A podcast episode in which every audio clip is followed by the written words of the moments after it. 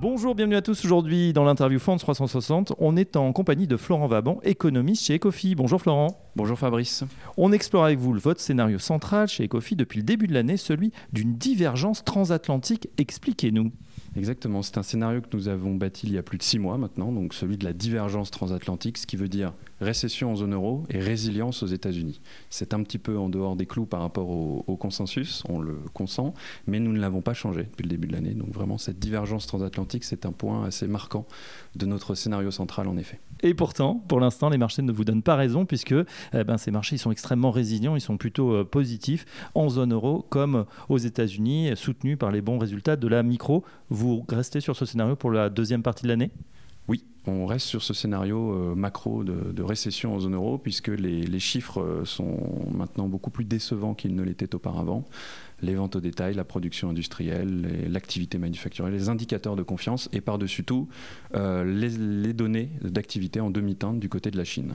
Alors justement, je vous propose de faire un petit euh, tour du monde. On va regarder ce qui se passe zone géographique par zone géographique. On démarre, comme vous l'avez dit, avec euh, la Chine. Que se passe-t-il là-bas? C'est vrai qu'on pensait qu'il y aurait un rebond en V, peut-être comme ce qui s'était passé en Europe ou aux États-Unis, et finalement, il n'en a rien été.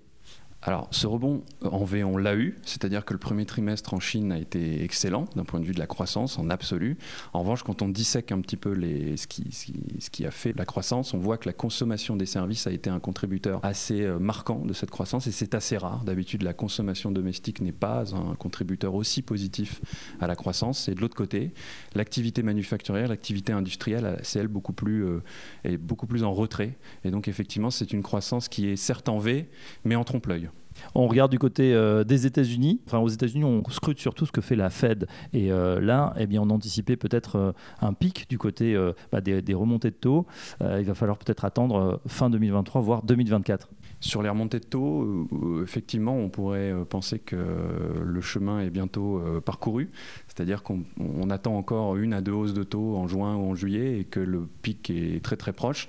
En revanche, ce qui, paraît assez clair, c'est compte tenu de la vigueur de l'économie et ça fait partie de nos hypothèses de cette fameuse divergence euh, transatlantique. On n'est pas en mesure d'anticiper une baisse de taux en 2023 du côté de la Fed. Euh, si on regarde l'inflation, euh, contrairement à l'Europe, donc là aussi il y a une divergence transatlantique qui se, crée, on a vraiment un phénomène de désinflation assez diffus aux États-Unis, à tous les, pans de, l'indice de consommation. en revanche, ça reste quand même assez persistant. Et c'est peut-être ça qui pousse justement les, banques centrales, la Fed en l'occurrence, à, quand même durcir son discours.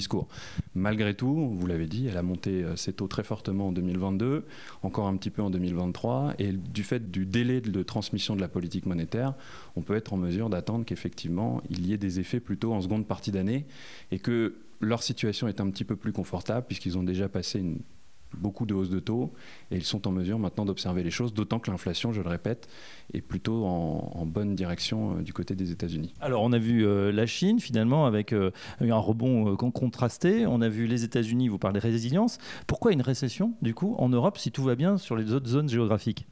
Eh, c'est une bonne question, mais effectivement, d'un point de vue domestique, c'est surtout là que ça pêche, la, la, consommation domestique en zone euro, l'investissement, et puis finalement le fait que tout ne va pas si bien en Chine, qui est, euh, je le rappelle, tout de même un, contributeur assez positif à la croissance de la zone euro, notamment en Allemagne, eh bien, euh, de ce point de vue-là, le, cocktail est assez explosif pour la zone euro.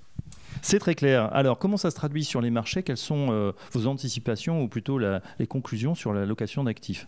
Alors sur les marchés, ce à quoi nous assistions, c'était une double déconnexion. Je dis c'était puisque Certes, les actions sont déconnectées des obligations, puisque les obligations, les courbes de taux sont inversées, et donc le marché obligataire nous envoie le signal d'une récession imminente, ou en tout cas proche, tandis que les actions ne font que de monter, vous l'avez rappelé, et euh, les anticipations des bénéfices des entreprises ne font que de, s'apprécier. Donc de ce point de vue-là, eux n'anticipent pas de récession, mais cette déconnexion, c'était aussi euh, les marchés contre les banques centrales, en tout cas le marché américain contre la Fed. Ce n'est plus vraiment le cas. Euh, et de ce point de vue-là, le marché commence peu à peu à intégrer l'idée de, hausse de taux, euh, en tout cas de taux d'intérêt plus haut pour plus longtemps, mais c'est encore assez fragile et pour nous, ça nécessite de la prudence. Sur les États-Unis, un indicateur que vous scrutez en particulier, c'est le taux de chômage. Exactement. C'est un petit peu le, risque à notre scénario central, notamment celui qui stipule qu'il n'y aurait pas de baisse de taux en 2023, puisqu'en effet, et d'ailleurs euh, le taux de chômage a récemment augmenté, il est à 3,7% à fin, mai. Euh, c'est un peu effectivement le, scénario du pire, c'est que le taux de chômage augmente trop fortement et pousse la Fed, qui elle ne, supporterait pas cela, à baisser ses taux, puisque pour nous c'est vraiment le, le, point de bascule qui pourrait faire que la, la Fed change ses plans. Et ben voilà, on va suivre en tout cas attentivement euh, pour la deuxième partie de l'année votre scénario principal ici chez Ecofi, celui d'une divergence euh, transatlantique. On verra euh, si eh bien, ça se passe comme ça ou si effectivement des nouveaux indicateurs tels que le chômage eh viennent gripper un peu ce scénario central. Un grand merci Florent Bon, c'était très clair. Économiste chez Ecofi et à bientôt. Bien sûr, on retrouve l'ensemble des fonds d'Ecofi sur France 360.